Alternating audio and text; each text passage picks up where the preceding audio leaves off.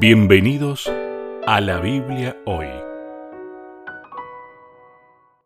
Bienvenidos a la Biblia hoy, mi nombre es Leonardo Medi y tengo el gusto de poder acompañarlos en este programa de encuentro con la palabra de Dios en tiempo presente. Y como es habitual, me encuentro junto al pastor Sebastián Martínez, quien nos acompaña como invitado de este programa para compartir reflexiones acerca de la Biblia. ¿Cómo estás, Seba? Hola, Leo, qué placer saludarte. Me gusta mucho esta introducción soy un agradecido ¿no? de tener esta oportunidad, así que nuevamente te saludo, saludo a toda la familia de Nuevo Tiempo, a los fieles seguidores del programa, aquellos que son innumerables, ¿no? La verdad, no tengo ahora preparados los saludos, pero la semana pasada llegaron un montón de saludos. Sí, algunos de Monte Carlos Misiones. Eh, una hermana de iglesia hasta me mandaba fotos de la iglesia. Ellos en remera me hablaban mucho de la primavera que está disfrutando la zona de Misiones. Y nosotros con una temperatura muy, muy baja aquí en la Patagonia Argentina. Es muy lindo poder ver mm. la variedad de audiencia que tiene este programa a lo largo y ancho de Sudamérica y realmente a todos ellos un saludo grande.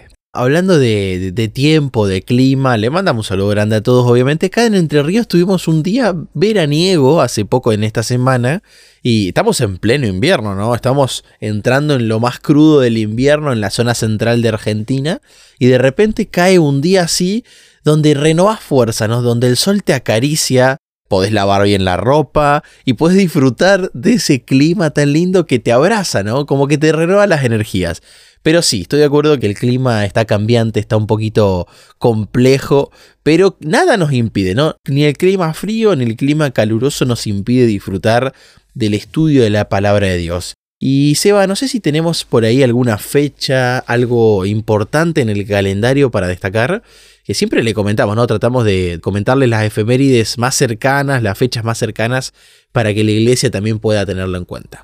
Bueno, quiero hacer hincapié en algo muy interesante, en un formato muy interesante que practica la Iglesia Adventista del Séptimo Día, que tiene que ver con el ahorro económico para poder adquirir estos materiales que nosotros usamos día a día para estudiar la Biblia. Y quiero invitar a las personas que no son adventistas, pero sí se prenden, decimos en Argentina, ahí Leo lo está mostrando en pantalla, aquellos que nos siguen a través de YouTube.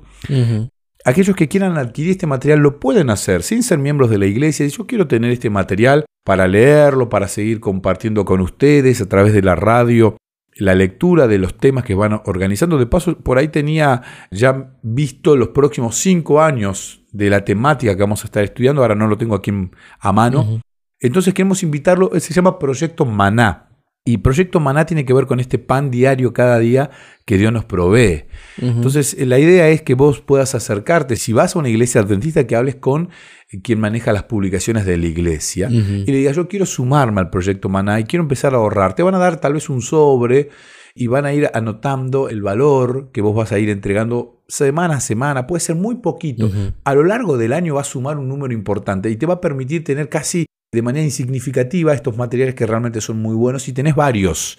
Eh, yo aquí te voy a mostrar, tengo el mío, el material de lectura y aparte tengo el complemento que son casi iguales pero no son lo mismo. Están escritos por el mismo autor y es un material que complementa esta guía de estudio que estamos disfrutando. Así que te quiero sumar al proyecto Maná que ya se ha lanzado a lo largo de todo Sudamérica. Muy bien, hacer previsión para que nunca falten las provisiones. Y sin duda Dios nos permite disfrutar de muchos recursos de la iglesia.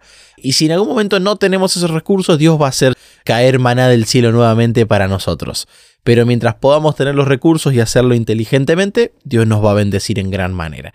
Y hablando de bendición, Seba, si te parece, introducimos el tema de esta semana, que ya es el tercero, hemos avanzado rápido, ¿no? Eh, siempre digo esto porque me sorprende cómo vamos avanzando y ya hace tres semanas que estamos con la lección en el crisol con Cristo, ¿no?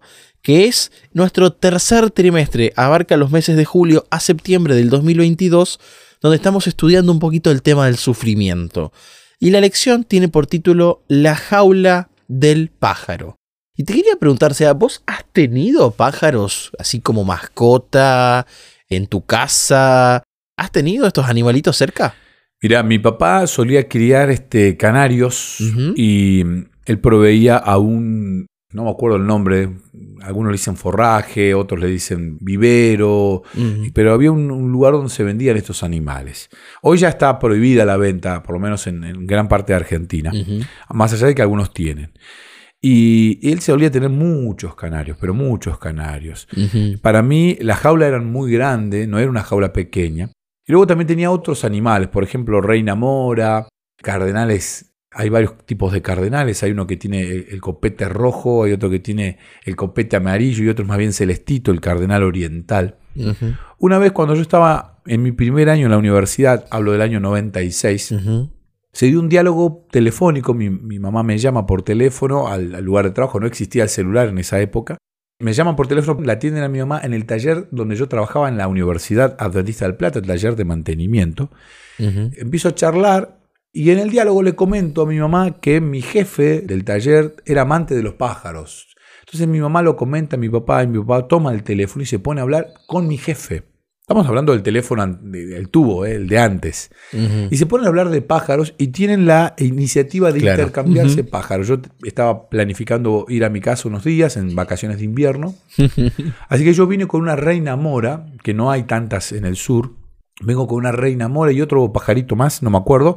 Y para allá llevaba, no me acuerdo qué llevaba, o traje un zorzal y creo que para allá llevaba, pero intercambié pajaritos. Los traje en una jaula pequeña y los traje también tapados con cartón, ¿no? Para que no vean la, la, luz, que eso es lo que por ahí les permite darse cuenta del tiempo y empezar a cantar. Claro.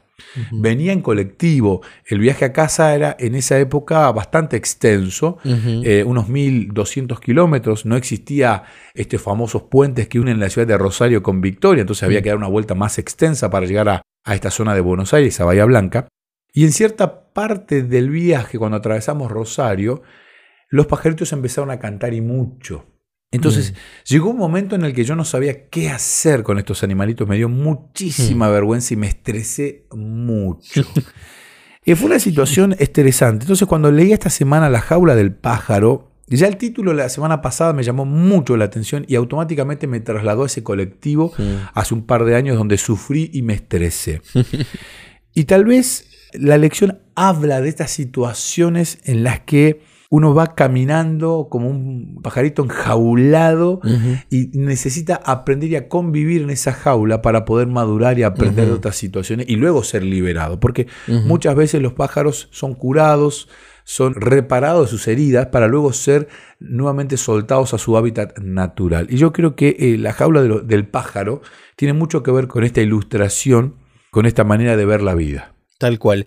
Y también pensaba, Seba, que la jaula tiene relación con un mundo eh, de peligro, ¿no? Porque eh, me pasa, yo soy un hombre que le gustan los gatos, tengo que admitirlo. Creo que el mundo se divide entre personas que le gustan los perros y los gatos, ¿no? Team perro, team gato, team invierno, team verano. Y en mi caso, siempre me da un poco de temor cuando mi gatito sale ¿Será que lo va a atropellar un auto? ¿Será que quizás algún perro grande por la rivalidad natural entre estas dos razas va a pasar? Da inseguridad con los animales, ¿no? En cambio, los pájaros, obviamente, al estar en la jaula, uno se asegura la seguridad del animal también. Con un costo, definitivamente. Un ambiente pequeño, el querer volar, son muchas cosas. Pero entiendo que la jaula también responde a un mundo de peligro, donde a veces estar en una jaula es un lugar para aprender y también para resguardo, ¿no? De nosotros mismos. Y si querés, leo el versículo de memoria o versículo central que se encuentra en Primera de Pedro 1.6. Y estoy leyendo la versión nueva, versión internacional, que dice, esto es para ustedes motivo de gran alegría, a pesar de que hasta ahora han tenido que sufrir diversas pruebas por un tiempo. Qué interesante se ¿no? Porque hay un concepto mm, que nosotros lo conocemos, que es el masoquismo. Nadie, o por lo menos nadie, no es común disfrutar del sufrimiento, pero encontramos algunas personas que disfrutan con el sufrimiento. Pero la mayoría de los seres humanos, esto está muy estudiado desde los orígenes de la psicología, buscamos el placer y evitamos el displacer, o como lo decimos ahora, el estrés, ¿no es cierto? Lo evitamos. Ahora, ¿qué podemos introducir de la semana en los dos minutos que nos quedan acerca de lo que dice Pedro? ¿Cómo algo puede ser ahora un motivo de alegría y antes haber sido una gran prueba? Bueno, este, ¿quién no sufrió en un examen? ¿Quién no sufrió en un Mm. examen, no? En la previa de un examen. Claro, gran ejemplo. Cuando uno está con ese estrés de, a ver, tengo que preparar esta materia, es importante en mi carrera, es de las últimas. Ahora, claramente que el sufrimiento que te provoca todos estos exámenes, cuando te dan la, el, el toga, el birrete, cuando estás con la ropa del día de tu graduación y caminas hacia el director del colegio, hacia el rector de la universidad para recibir ese título tan anhelado, yo creo que en esos, ¿cuántos segundos pueden llegar a ser? ¿Cinco? ¿Diez? Cinco segundos, reales. Vos automáticamente recordás todas esas noches largas de sufrimiento, todas esas mañanas, si cursaste de mañana o tardes, donde te sentaste en el pupitre, en el asiento, para recibir ese papelito donde se te iba a evaluar, y a veces salías bien y otras veces salías mal. Entonces, acá Pedro está hablando de esto, ¿no? Cuando vos ya te parás y mirás para atrás y ves el sufrimiento y entendés, ah, esto tenía que cambiar yo. Y cuando uno lo cambia, uno dice, wow, logré. Y ahora vivo mejor, vivo más tranquilo, Ujú. vivo de otra manera. Esto es para ustedes motivo de gran alegría, dice Pablo. De gran alegría. Tienen que sentirse contentos porque antes eran así y ahora, al transitar en la vida cristiana, han podido cambiar. Y estos sufrimientos han pulido en ustedes una personalidad que ahora sí está preparada para que se abra la jaulita y podamos ser libres, ¿por qué no? Pensando en la eternidad. Muy bien, y con este pensamiento cerramos nuestro primer bloque, pero ya volvemos con la Biblia hoy.